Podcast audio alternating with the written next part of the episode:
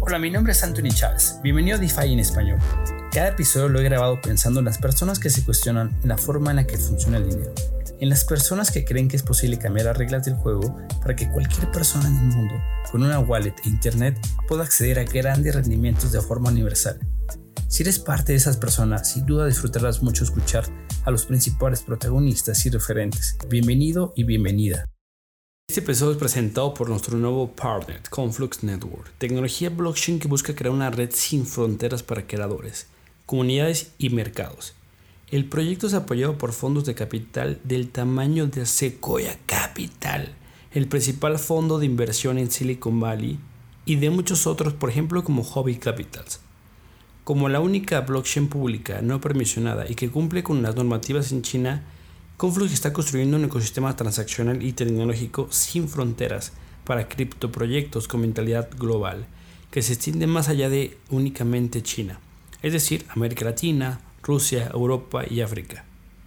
En la descripción del episodio te dejaré un link para que formes parte de su comunidad en español.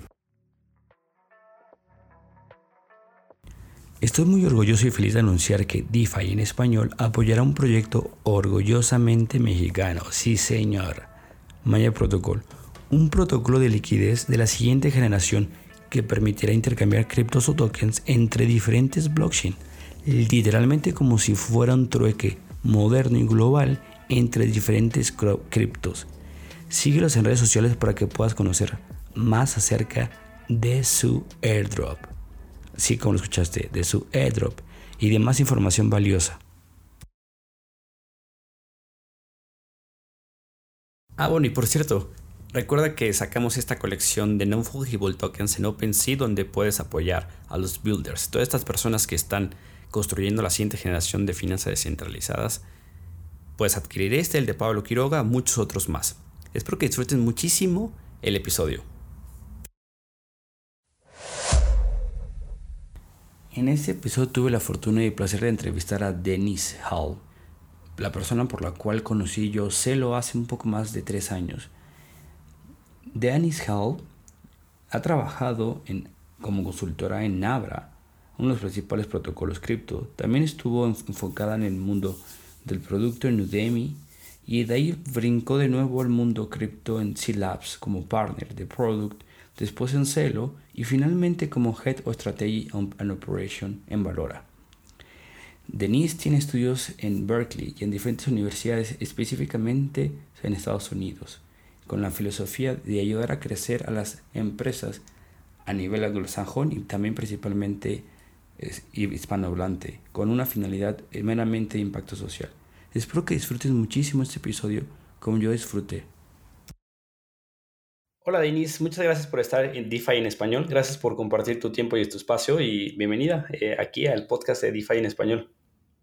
Muchas gracias, es, es, un placer estar conectada acá contigo y conversar sobre esto hoy.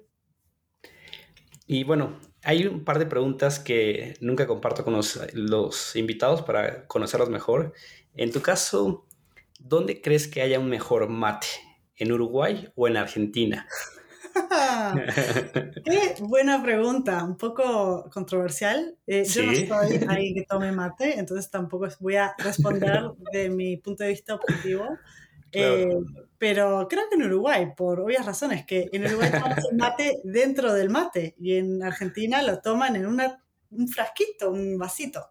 Así que ya por eso creo que creo que Uruguay gana esta. Eh, sí, igual con los asados, me imagino. ¿Dónde es el mejor asado? ¿En Uruguay o en Argentina? Ah, lo mismo. Bueno, en Uruguay lo hacemos con leña, entonces creo que sí, también salimos ganando. Sabe maderita, ¿no?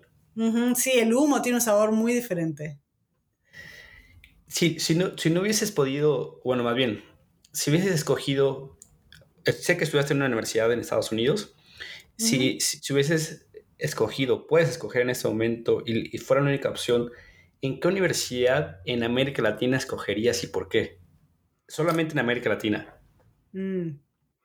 Eh, creo que elegiría en alguna de México, quizás en el TEC de Monterrey. Ok. Yo viví en México, conocí mucha gente que fue al TEC y creo que tiene una perspectiva como que muy global y también muy mexicana de, de, moverse de un lado para el otro, de conocer diferentes aspectos de, de México, la cultura y las, lo, lo, que está pasando en México, pero también con una perspectiva muy global. Y bueno, yo viví en México unos años y me encanta México, entonces también por eso me encantaría volver. Esta, esta sí no estaba cero planeada. ¿Y cuáles son tus tacos favoritos? Estaba cero planeada, pero a ver. Uy, mis tacos favoritos. Eh, Suadero, pastor, bistec. No, pastor seguro, pero a mí me gusta la carne, pero cualquier cosa vegetariana también me encanta. Entonces he probado como tacos veganos en la Ciudad de México. ok, ok. Son, como dos cosas que no se pueden encontrar entre taco y sin carne, pero... Exacto, sí, es verdad, es verdad. Em, ¿Qué idea crees que tenemos de forma errónea con tu experiencia que has tenido en el mundo de la inclusión financiera. Eh, ¿qué, idea crees que, que, no es real? O sea, a ver, ¿qué es para la base de la pirámide? ¿Qué es para todos? No sé, o sea, estoy tratando de recoger un poco tu experiencia. Eh, ¿Qué idea crees que, que creemos de forma incorrecta sobre la inclusión financiera? Creo que lo que a mí más me sorprendió, que yo también lo creía de forma errónea, es que la gente no tiene una cuenta de banco o no está incluida financieramente porque desconoce, porque no, no sabe que si un banco puede abrir una cuenta de banco. Y lo que yo descubrí haciendo mucho trabajo de campo en, de, investigación de usuario, de mercado en, en Latinoamérica y en África, es que la gente se sabe, pero a veces directamente no quiere, no le ve el beneficio a estar incluida financieramente, a tener una cuenta bancaria o peor aún, lo han intentado y la gente de, en el banco, quien, quien los sirve, le dicen, no, para ti no, te podemos abrir una cuenta de banco. Entonces, creo que es más complejo las características y determinantes que van al, resultado final de si una persona está incluida financieramente o no, de, lo que pensamos, que es que no, desconocen, no le ven las ventajas y, y por eso es que están excluidos del sistema financiero. Ok, sí, o sea, como que hay muchas barreras que no vemos y que creemos que son fáciles de pasar y que, y que la gente, oye, ¿por qué no pasas para acá? O sea, sí es bien fácil, solamente camina, ¿no? O sea, solamente abre una cuenta, pero es más, más complejo, ¿no? Em, Exactamente. vamos ahora sí a empezar con el punto del podcast, que es Valora. Vamos a empezar desde lo más básico. Cuéntanos qué es Valora y cómo funciona. Sí, bueno, Valora en términos simples es una aplicación móvil una billetera o monedero electrónico cripto para hacer pagos globales y para brindar acceso a las finanzas descentralizadas o DeFi, que le llamamos. La forma en que, en que funciona es que Valora está desarrollada sobre la blockchain de Celo y eh, utiliza muchas de las características que son mobile first o mobile primero que tiene la, la blockchain de Celo para facilitar los pagos internacionales eh, mediante una aplicación móvil pero todo en cripto. Ok, yo tengo mi idea como muy lejana de este proceso que tuvieron, del nacimiento de Valora, muy lejana y puede estar muy incorrecta, pero eh, como que logré percibir que eh, todo el empuje de la red que acabas de mencionar, que es Celo, eh, necesitaba como justamente esta última milla, o en este caso la interacción, o sea, del usuario final con Celo. Ese es el surgimiento de, Valora, o sea, ¿por qué nace Valora? Cuál es el propósito en, términos de, su origen. Sí, Valora nace no como Valora, sino como una idea en el momento que nace la blockchain de Celo, la idea de la blockchain de Celo, ¿no? Hace ya tres años y medio, sí, o tres años, eh, que surgió la idea de, de, Celo, una blockchain que sea eh, fácil de utilizar con, teléfonos móviles, que tenga gastos, gas fees o gastos de, de red muy bajos y la forma en que fuimos desarrollando Celo, y yo hablo en el plural porque yo formaba parte del equipo desarrollando la blockchain de Celo antes de Mainnet, es que la fuimos desarrollando en paralelo con la experiencia móvil, que hoy en día es Valora. Porque queríamos poder desarrollar una blockchain que respondiera a las necesidades de los usuarios que nosotros veíamos iban a ser los beneficiados a futuro, hoy, mañana, en 10 años, del desarrollo de Celo. Entonces, la creación de, Valora o de la aplicación que hoy en día es Valora se utilizó para poder testear las diferentes características de la blockchain de Celo en cuanto íbamos desarrollándola. Y una vez que Celo llegó a su mainnet en abril de 2020, el año pasado, sacamos la blockchain y teníamos un producto móvil ya listo, que está totalmente integrado, o sea, desarrollado sobre Celo y listo para poder ser utilizado. Y de ahí surge la idea de, o sea, crearlo como producto, nombrarlo Valora y lanzarlo al mercado. Si, si, metiéramos, por ejemplo, Celo eh, en una licuadora, ¿qué, qué, elementos saldrían o sea, como característica? Eh, o sea, ¿qué define a Celo eh, como una blockchain? Sí, lo que define a Celo son un par de innovaciones en comparación con otras blockchains que existen hoy en día. Uno es que tiene un cliente light o light client que permite hacer las transacciones a fracciones del tiempo que llevan en otras redes blockchain.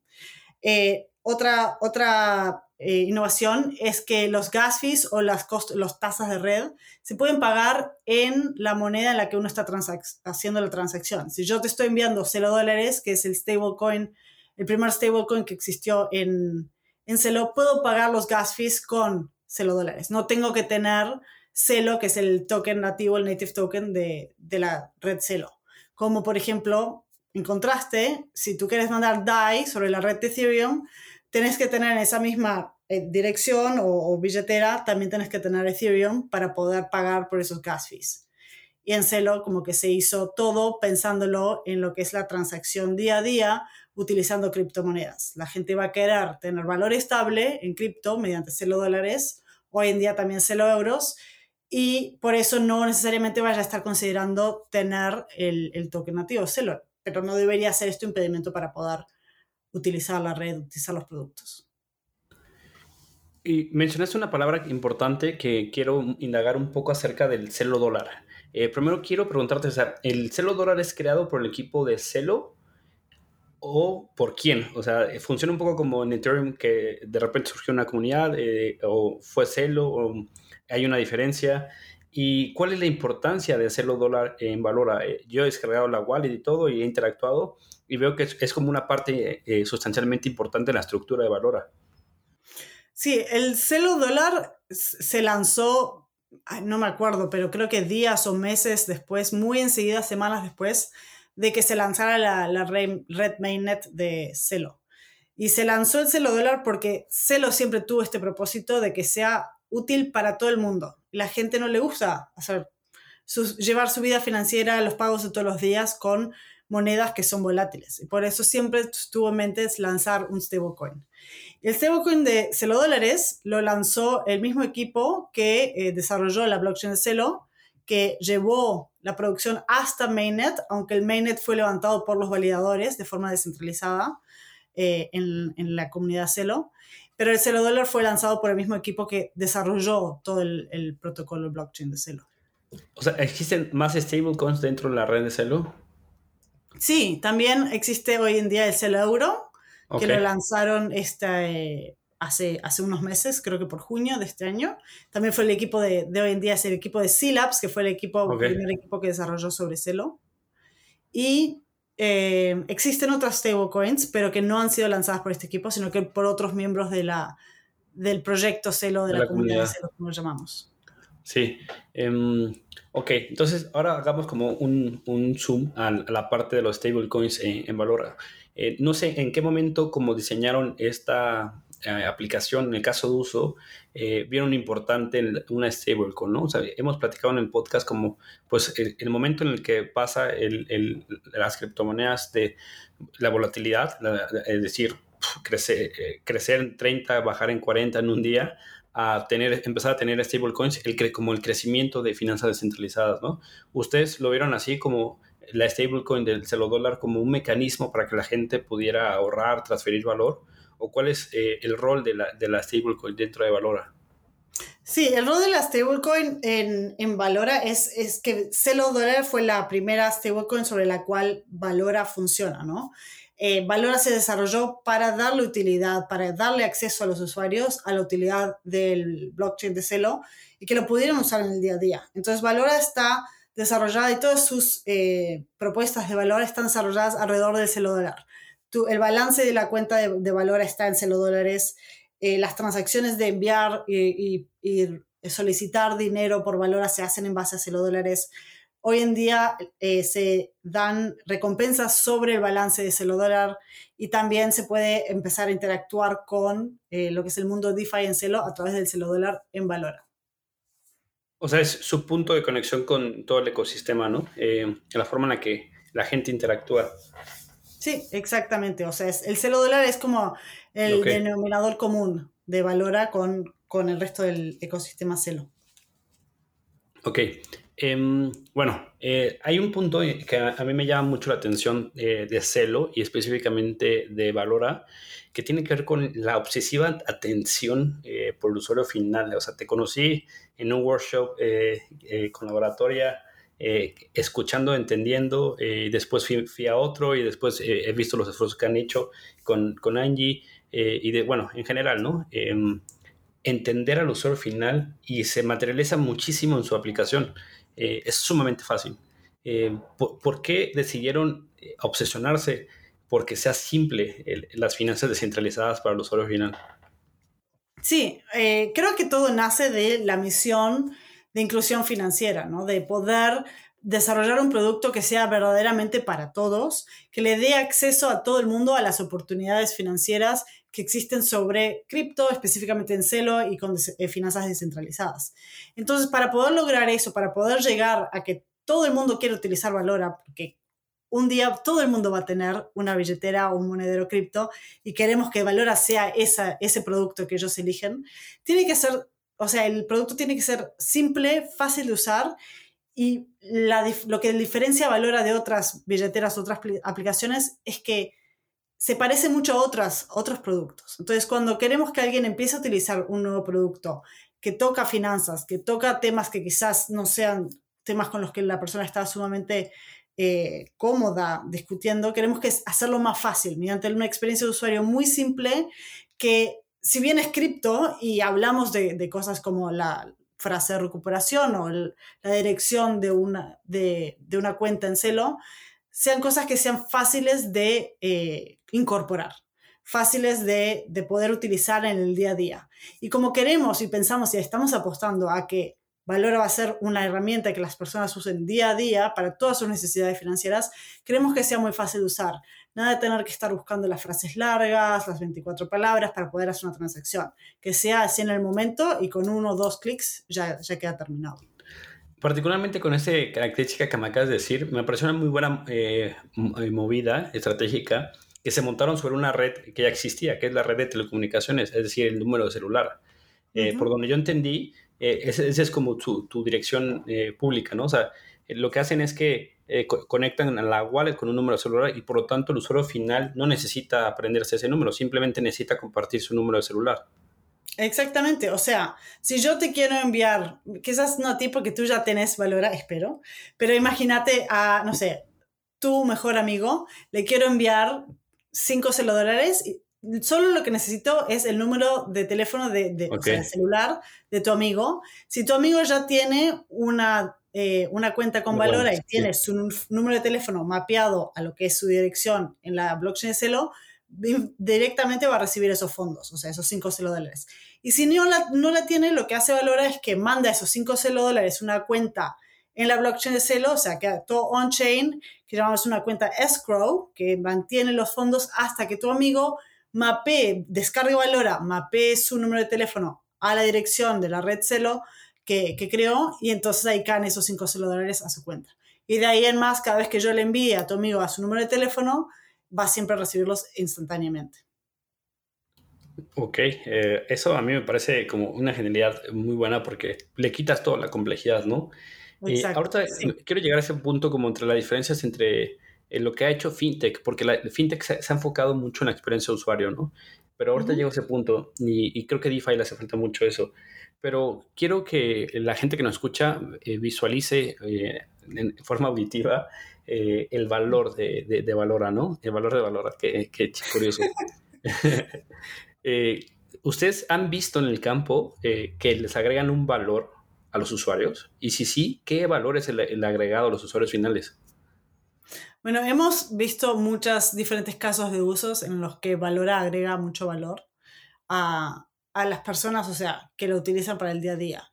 Tenemos ejemplos en los que la Fundación Grameen hizo un programa donde distribuyó fondos de apoyo económico, que se dice cash aid en inglés, a personas en Filipinas, a mujeres en Filipinas que por la, la crisis de COVID tuvieron impactos negativos en sus negocios o en sus eh, mini empresas y necesitaban eso. Para poder hacerlo de una forma rápida y eficiente, la Fundación Grameen escogió Valora para mandar esos fondos. Entonces, estas, creo que, no sé, miles de personas recibieron enseguida de forma instantánea fondos en Valora de una organización basada en Estados Unidos eh, y pudieron ya a través de las eh, alianzas estratégicas que Valora y la, Fundación se lo establecieron para ese proyecto, poder utilizar esos fondos para comprar comida, eh, despensa, lo que, lo que les fuera necesario.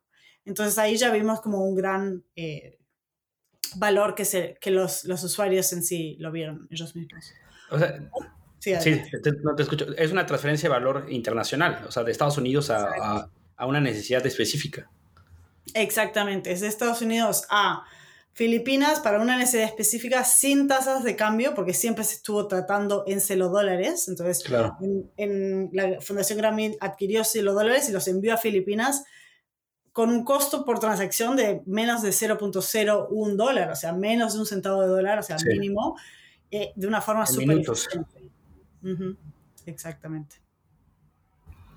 Y si lo intentamos aterrizar a América Latina, ¿cómo, podríamos agregarle valor a un usuario? Por ejemplo, en Venezuela, la principal audiencia es Argentina, pero también nos escuchan en Venezuela, en Colombia, eh, o sea, México, en este caso, somos el país que más remesas tenemos en América Latina, en Estados Unidos, el tercero a nivel internacional, eh, y que seguramente la gente hace eso, ¿no? De pasar valor.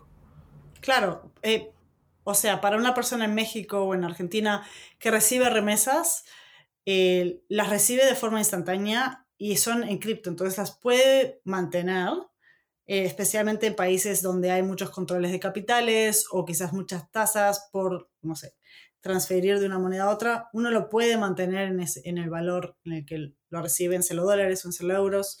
También lo puede utilizar para comprar cosas y necesidades, pagar por necesidades eh, básicas, eh, como pueden ser electricidad, a través de algunos partners que tenemos en cada, uno de los países. Pero también lo que hemos eh, aprendido es que hay mucha gente que empieza a desarrollar costumbres financieras más saludables. Como que una vez que lo reciben en Valora, piensan, ok, tengo dos opciones, puedo sacarlo y gastármelo o puedo dejarlo y hoy en día recibir 50% en recompensa solo por mantenerlo en el balance de 0 dólares, ¿no? Entonces ya empiezan a meterse un poco en DeFi, empezar a sacarle un poco de beneficios y ventajas eh, que están relacionadas con las comunidades descentralizadas a las que se lo pertenece y poder empezar a experimentar un poco, ¿no? A probar cosas nuevas, herramientas nuevas y tener un acceso más equitativo a opciones como las que existen en DeFi hoy en día que para mucha gente son inalcanzables porque meterse en DeFi con, no sé, productos complicadísimos en desktop o, o basados en web es muy difícil y acá la gente lo puede hacer directamente de su teléfono móvil. Sí, o sea, me, imagino a alguien que de repente descubre un protocolo DeFi eh, sobre lo que esté dando. Hay un, un, buen API, APY en promedio de unos 20 o 30%. O sea, seguramente puede marcar la diferencia eh, en una casa o en una, en una familia o, o, en, una, en una vida personal, ¿no? No solamente a nivel grupal. Eh, entonces, esa es su visión, o sea, empezar como eh, al tener este efecto de compostabilidad que les permita después que la gente que reciba eh, celo dólar empezarlos a utilizar o ahorita están de forma muy eh, transversal enfocados únicamente en valor, o sea, quieren empezar a crear como este efecto de red. Sí, y ya lo estamos viendo. Por, por ejemplo, en Brasil, tú me preguntaste por, por, por América Latina. En Brasil lo que vimos es que un otro miembro de la comunidad Celo, que se llama Impact Market, es una organización basada en Portugal que hace eh, programas de, ¿cómo se dice esto? Ingreso básico universal. Lo estoy traduciendo así medio. Eh, sí, en español. sí, está bien, está bien. Eh, ellos lo que hacen es que reciben fondos o donaciones y distribuyen estos este ingresos de una forma como en goteo. Cada persona identificada en una comunidad en Brasil puede recibir durante, no sé, tres meses un dólar por día para cubrir necesidades básicas, o sea, es un ingreso básico universal.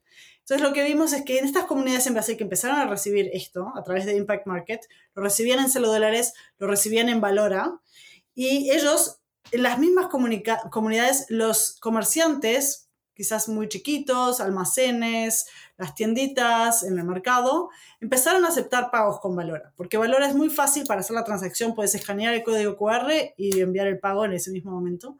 Y esos comerciantes, o sea, que estaban recibiendo muchos pagos en, en dólares en Valora, decidieron en vez de cambiarlo a reales brasileros, mantener el balance en Valora porque estaban recibiendo tantas recompensas, un porcentaje sobre su balance, que le convenía más esperar para que creciera un poco ese balance en vez de sacarlo inmediatamente y ponerlo quizás en una cuenta bancaria o mantenerlo en, en, en billete o en, en cash, ¿no? Eh, entonces ya estamos viendo que la gente, una vez que nosotros les damos la oportunidad y les mostramos qué es lo que pueden lograr manteniendo, o sea, quedándose en cripto, digamos. La gente, o sea, como que le gusta, está súper agradecida, nos mandaron un montón de retroalimentación, de que fue tan fácil, no tuvieron que hacer literalmente nada para empezar a, a recibir esas ganancias o sea, veo un poco la visión como de prácticamente, a ver, es súper cliché este, estos eslogan marqueteros como de a tres clics de tu libertad financiera, ¿no? eh, Súper, te vas a volver millonario, pero es un poco la, visión del, one tap de eh, después dos clics ya están haciendo su, su, no sé, su farming, luego no sé, su vault, etcétera. O sea, bueno, ya al final, pues va a ser difícil que le expliquemos eh, qué es un vault, qué es un farming, pero simplemente decirle, oye, vas a obtener un poquito más de dinero y entonces a lo mejor empezar a conectarte eh, y a lo mejor ser ese, ese puente, ¿no? O sea, ustedes tienen como visión ser el puente o ser el one top, porque he entrevistado a varias personas que como que traen esta tendencia de, por ejemplo, un protocolo sobre Solana que quiere ser como todo un uno. Eh, ¿Ustedes quieren ser como ese todo un uno o simplemente ser, ven aquí y después descubre todo el mundo? Nosotros, como la segunda parte, nosotros somos el punto de acceso a. Nosotros facilitamos el acceso al mundo DeFi en Celo. Facilitamos lo que es la educación del usuario para que pueda el usuario tener opciones y pueda decidir por sí mismo o misma lo que quiera hacer con su dinero. Quizás decida, no quiero hacer nada, quiero, ser, quiero estar ganando de forma pasiva, voy a dejar mi balance ahí y que, se, que vaya creciendo solito. O quizás hay gente que diga, Ay, yo me voy a poner a explorar un poquito acá, un poquito allá, a ver qué es, lo que, qué es esto de DeFi. ¿Qué, puedo sacarle? Entonces nosotros queremos ser la puerta para el ecosistema Celo. Lo que nosotros pensamos, lo que nosotros apostamos es que es más fácil llegar a la misión, tanto de Celo como de Valora, de un mundo más incluido, de más prosperidad para todos, si lo hacemos como comunidad Celo. No de que Valora vaya por su cuenta, Impact Market, que es la otra organización que te, que te mencioné, vaya por la suya, sino que todos juntos como comunidad vamos a poder lograr mucho más. Sí, completamente. Em, ahorita estaba entrevistando a uno de los founders de Star Atlas y decía que, que la visión o el éxito de, Star Atlas es como la construcción de las comunidades a través de, de, mm, los, estos MNTs, o sea, las, las, las naves espaciales, toda, la parte de Play to Earth, que al final yo creo que, que el, el, éxito de cripto tiene que ver con lo que acabas de decir, que es las comunidades, ¿no? O sea, cómo construyes esas comunidades. Creo que ustedes lo han hecho muy bien. Y justamente ese punto eh, quería saltar eh, con una visión, saliéndonos de Valora Em, a una, del ecosistema. Eh, sé que parte del equipo está en Estados Unidos, sé que otra parte está en, Berlín, eh, bueno, ya ahorita con pandemia seguro pueden estar, no sé, en las Bahamas, eh, pero bueno, principalmente en países primermundistas. Y que quería como rescatar de ti, con tu experiencia que has tenido en, en, estos países primermundistas en, en cuanto a trabajo, la experiencia de una reflexión autocrítica ¿realmente los países primermundistas necesitan DeFi? O sea, porque, no sé, pienso en Suiza y digo, bueno, o sea, ¿por qué necesitarían Valora? O sea, no sé, tienen todo resuelto en términos bancarios, financieros. Eh, ¿Tú crees que estos países necesiten DeFi? Yo no sé si lo necesitan, como quizás lo necesite personas de otras partes del mundo, pero creo que hay más propuestas de valor que solo la ganancia financiera, sino que tener una alternativa donde tú en cripto, o sea, sos dueño de o dueña de tu dinero, de tu valor, si tú, o sea, my keys, my crypto, ¿no? Si tú mantienes tus claves, es, esto todo es tu valor. Los datos privados son tuyos. No tenés que estar eh, compartiendo o a ver qué es lo que va a hacer la institución con mis inversiones. Creo que es más un poco la parte de libertad y autonomía en decisiones y en el manejo del dinero, que creo que es, eso es como universal, en mi opinión. La idea de que eh, si, si tengo mis, mis, no sé, mis cripto en un, en un exchange y ese exchange hoy no quiere darme liquidez, no puedo, no puedo vender nada, no me sirve. Entonces de ahí salen los DEXs y el interés por eh, lo que es, lo que es el cripto descentralizado, ¿no? las finanzas descentralizadas, de tener más control sobre lo que uno genera, lo que uno crea y lo que uno le pertenece a uno mismo. Sí, como con esta frase que siempre sale en, los episodios que es Be Your Own Bank, ¿no? Sé, tu propio dueño de, de, de, tu banco, bueno, de tu banco que aburrido, como de tu dinero, ¿no? O sea, de, tu... Del valor, o sea, mucha gente trabaja duro para generar su, sea riqueza, dinero, cripto, lo que, lo, que, lo, que, lo que elija, y después está al, o sea, a lo que quiera hacer un banco, una institución financiera súper regulada, no que cripto no esté regulado, pero creo que, uno mismo tiene las herramientas en cripto para manejarlo de una forma propia, de la forma en la que cada uno prefiere, prefiere hacerlo. ¿De ahí viene el nombre de Valora? O sea, como de Valora, no sé, o sea, eh, eh, ahorita que decías eh, del valor, o sea, ¿de dónde viene el nombre de Valora con esa intención de darle el poder de su propio valor en su tiempo, en su trabajo, a las personas que estén recibiendo dinero? ¿O de dónde viene ese nombre? El nombre de Valora, Valora es una palabra en esperanto, como muchos de, las, los términos utilizados en la comunidad Celo. Mm, y lo, viene de, o sea, del punto de vista de que con Valora queremos que las personas puedan crear y compartir valor, o dinero, o como lo llamemos, ¿no? Pero es esa idea de que crear y compartir valor, por eso valora. Sí, de la forma más simple que la gente pueda entender por, por valor, ¿no? De la forma más esencial.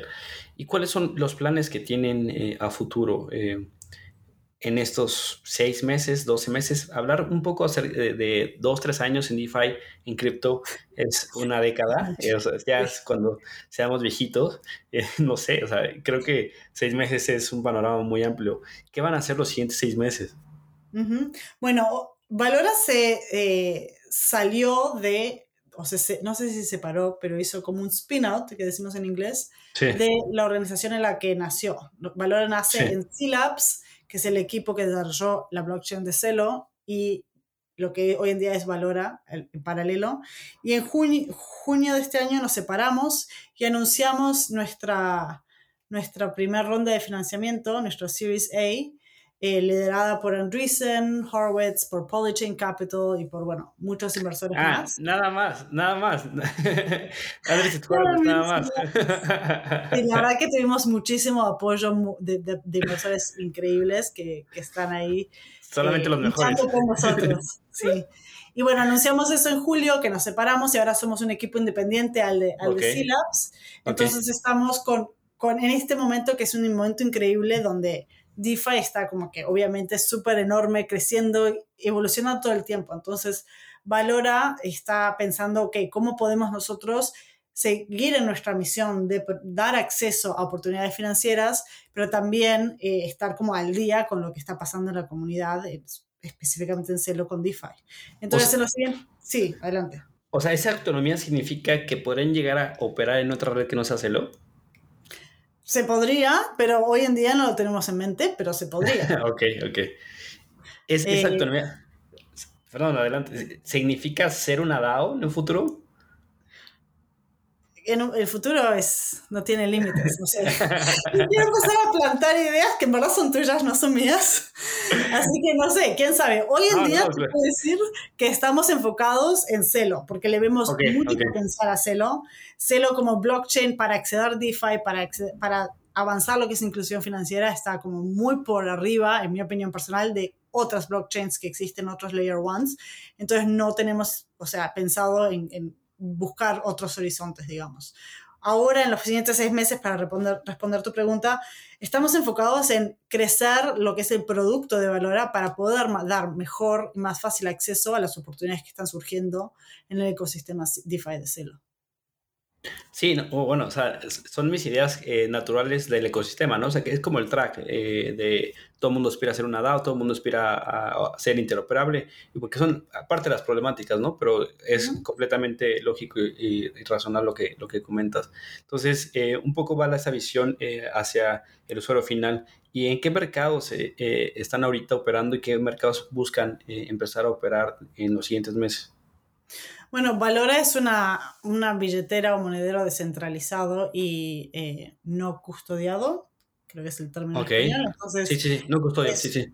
Exacto, no custodial. Eh, es una aplicación que funciona en todas partes del mundo, eh, que tenemos usuarios en más de 100 países, tenemos cientos de miles de usuarios en más de 100 países. Entonces ya tenemos una, base de usuarios muy fuerte y la, la continuamos creciendo. Entonces, los usuarios pueden estar en cualquier país, hay gente en Uruguay, que es donde soy yo, en México, hay gente en África, en Europa, estamos viendo interés de todas partes del mundo y lo que estamos invirtiendo es en lo que son alianzas estratégicas con otros miembros del ecosistema Celo, pero también con otras empresas que están fuera de Celo y las traemos a Celo mientras nuestras alianzas para avanzar las, los casos de uso que la gente puede hacer con las oportunidades que tiene con el balance en Valora o cómo subirle o bajarle fondos a Valora. Entonces, eso sí lo seguimos haciendo de una forma bastante distribuida, de que queremos abarcar eh, más y más de países del mundo.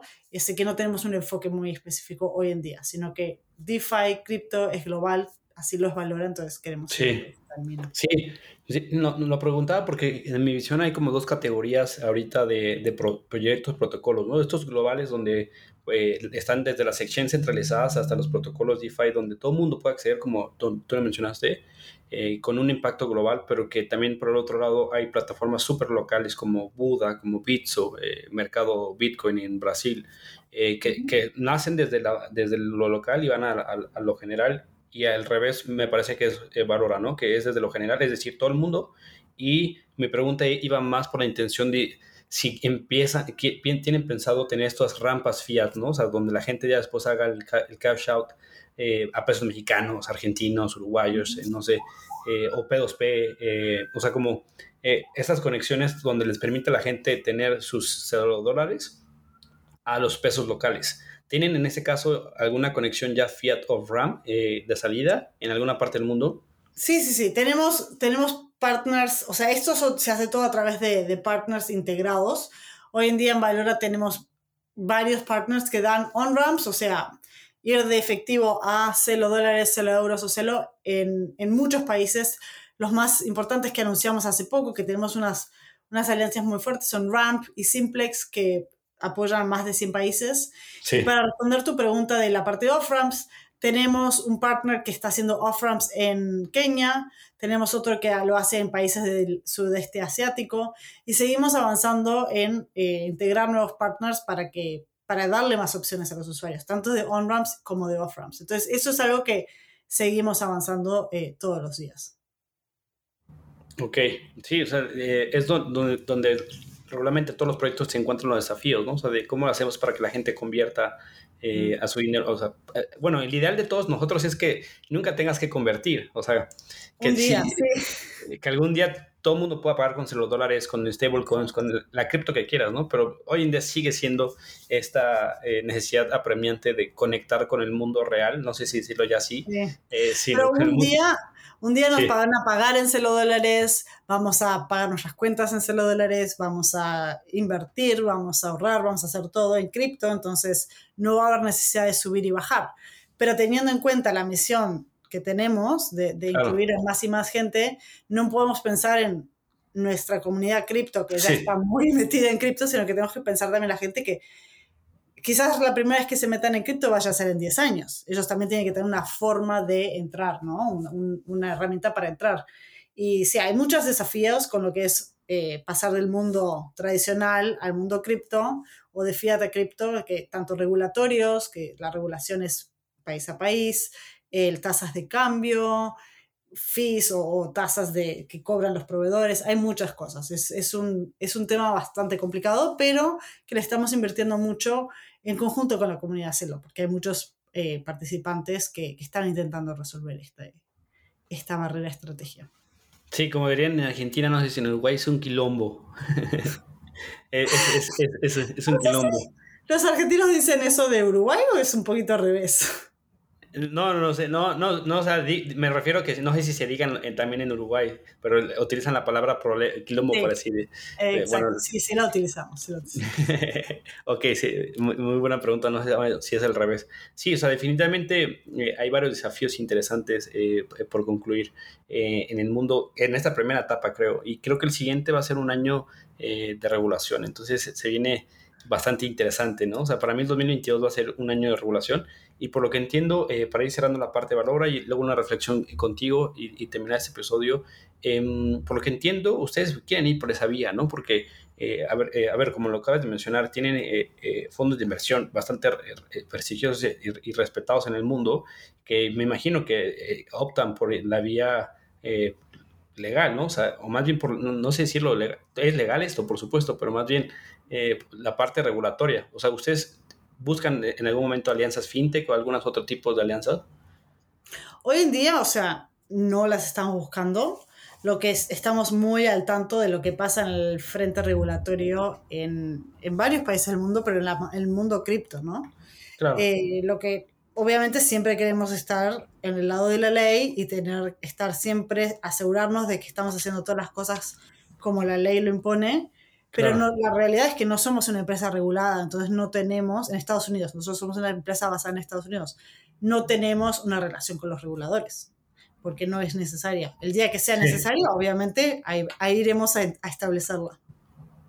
Claro, el día que exista una red intergaláctica de la regulación cripto, Qué miedo. Sí, verdad, qué nombre tan. me imaginé el Senado de Star Wars ahí todos hablando.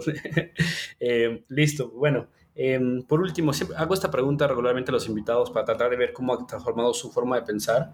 ¿Qué idea que tenías eh, antes has dejado de creer? O sea, que llegaste y dijiste, yo creo que el cripto va a llegar a todo el mundo y pum, ya no lo crees. Bueno, fue un ejemplo, ¿no? ¿Qué ideas has dejado de sostener? Yo empecé a trabajar en cripto en 2016, creo, a fines de 2016 estuve trabajando como consultora con una empresa que se llama Abra, que es una, una billetera cripto multi-assets, que existe hoy en día también. Y también como que entré ahí pensando, o sea, con la idea de trabajar en lo que eran remesas internacionales. En ese entonces estaban pensando en hacerlo con Bitcoin. Obviamente el modelo no funcionaba por, por varias razones que hoy en día son obvias. Eh, creo que lo que cambia ahora, hace cuántos años pasaron, cuatro años, es que yo sigo creyendo que cripto va a llegar a todo el mundo, pero va a llevar mucho más tiempo de lo que pensé en el 2016 cuando empecé. Cuando lo vi y para, o sea, yo ya conocía cripto, Bitcoin, todo, o sea, fue como que para mí era obvio. Y hoy en día con la experiencia que tengo, para mí sí, es obvio, pero para el resto del mundo no. O sea, todavía le explicamos a nuestros familiares, a nuestros amigos que no le tienen que tener miedo a cripto. Entonces seguimos con las mismas explicaciones que, por lo menos en mi caso, las, las estaba haciendo en 2016. Entonces creo que lo que cambió para mí es que aprendí que va a llevar más tiempo y que la parte de confianza no es tan obvia como yo me lo imaginaba.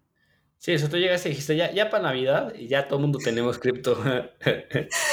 y no, para para la, Navidad, pero de 2025, no, más yo creo. Eh, sí, o sea, a pesar de que en este, en este año creo que ya todo mundo, bueno, todo el mundo en una metrópoli, hay que ser honestos, eh, cercanos de una metrópoli o de una ciudad, ha escuchado, o sea, ah, al menos una vez, o sea, Bitcoin, cripto, no sé, ha escuchado algo. Lo vio en las noticias, por lo menos lo vio en las noticias una vez. Y la palabra ahí está, o sea, como que ya está ahí, o sea, eh, pero de eso a que la gente lo utilice, nos va a faltar muchísimo. Falta tiempo, falta tiempo, pero cada vez más y más gente lo utiliza y creo que lo que ha sido increíble este año es lo que han logrado los NFTs, ¿no? O sea, que no tiene nada que ver con Valora, porque Valora no estamos metidos en NFTs ni nada, estamos puramente eh, metidos en lo que es financiero, ¿no? El caso de uso financiero para blockchain. Claro. Pero los NFTs han logrado una adopción de cripto a nivel global que ninguna otra cripto logró en, la cantidad de tiempo que pasó este año, ¿no? Fue una explosión de, usuarios increíble. Sí, claro, ver aquí Kim Kardashian, a Paris Hilton, a todo ese, mundo eh, de la farándula Estados Unidos y en otras partes del mundo hablar sobre NFTs, eh, empezó a ser como esta parte de convertibilidad, ¿no? La gente que no está interesada, empezar a voltear a ver el mundo cripto. O a lo mejor de paso, a lo mejor no como objetivo final, pero sí de paso, como una herramienta, ¿no? Para, Necesitas cripto para comprar NFT. Exactamente. Ok, eh, perfecto. Bueno, no sé si tengas algún anuncio, algo que quieras invitar a la comunidad eh, para Valora, eh, la gente que nos está escuchando y que nos quieras compartir, algún release que tengas en las siguientes semanas, algún lanzamiento, anuncio de la comunidad, algo que tengan por conocer. Sí, bueno, no sé si hayan ya probado Valora, si no lo han hecho, les los invito a descargar la aplicación.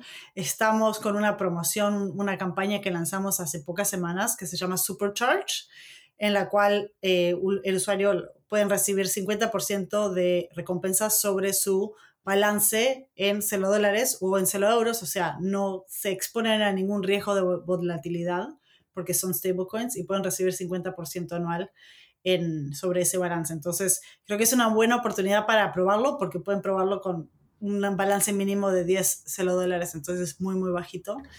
Y bueno, con eso como que entrarle, o sea, si no se animaron todavía, anímense. Y si tienen alguien que está pensando en animarse en cripto, porque supongo que la audiencia de este podcast ya todos estamos bastante metidos, pero si te conocen a alguien que está como que pensándolo, es un buen momento para hacerlo. Y, y bueno, Valor ofrece también un montón de opciones en varios países para, para poder subir dinero directamente en una cuenta bancaria o con una tarjeta de débito sin tener que pagar tasas por, por una promoción que también tenemos hoy en día. Entonces, realmente es súper fácil entrarle a cripto. O sea, literal, lo único que necesitan es tener el C dólar en Valora, dejarlo un tiempo ahí y luego van a tener rewards de 50%. O sea, tal, así, tal cual. Tal cual, o sea, los, los rewards los reciben semana a semana, los martes creo que salen, y es al 50% anual. Así que lo único que tienen que hacer es cargarle los 10 dólares o más Sí, sí, sí. Y esperar, sentarse, relajarse, mirar la a caminar. Una caipiriña, sí, una caipiriña, un mate, eh, ¿por qué no? Un mate, un cafecito, lo que sea. Una michelada. Perfecto. Gracias, Denise. Gracias por tu tiempo, tu espacio y, y, por estar aquí en el podcast y compartirnos un poco más de valor. Te mandamos un abrazo. Muchas gracias, Anthony, por invitarme. Un gusto.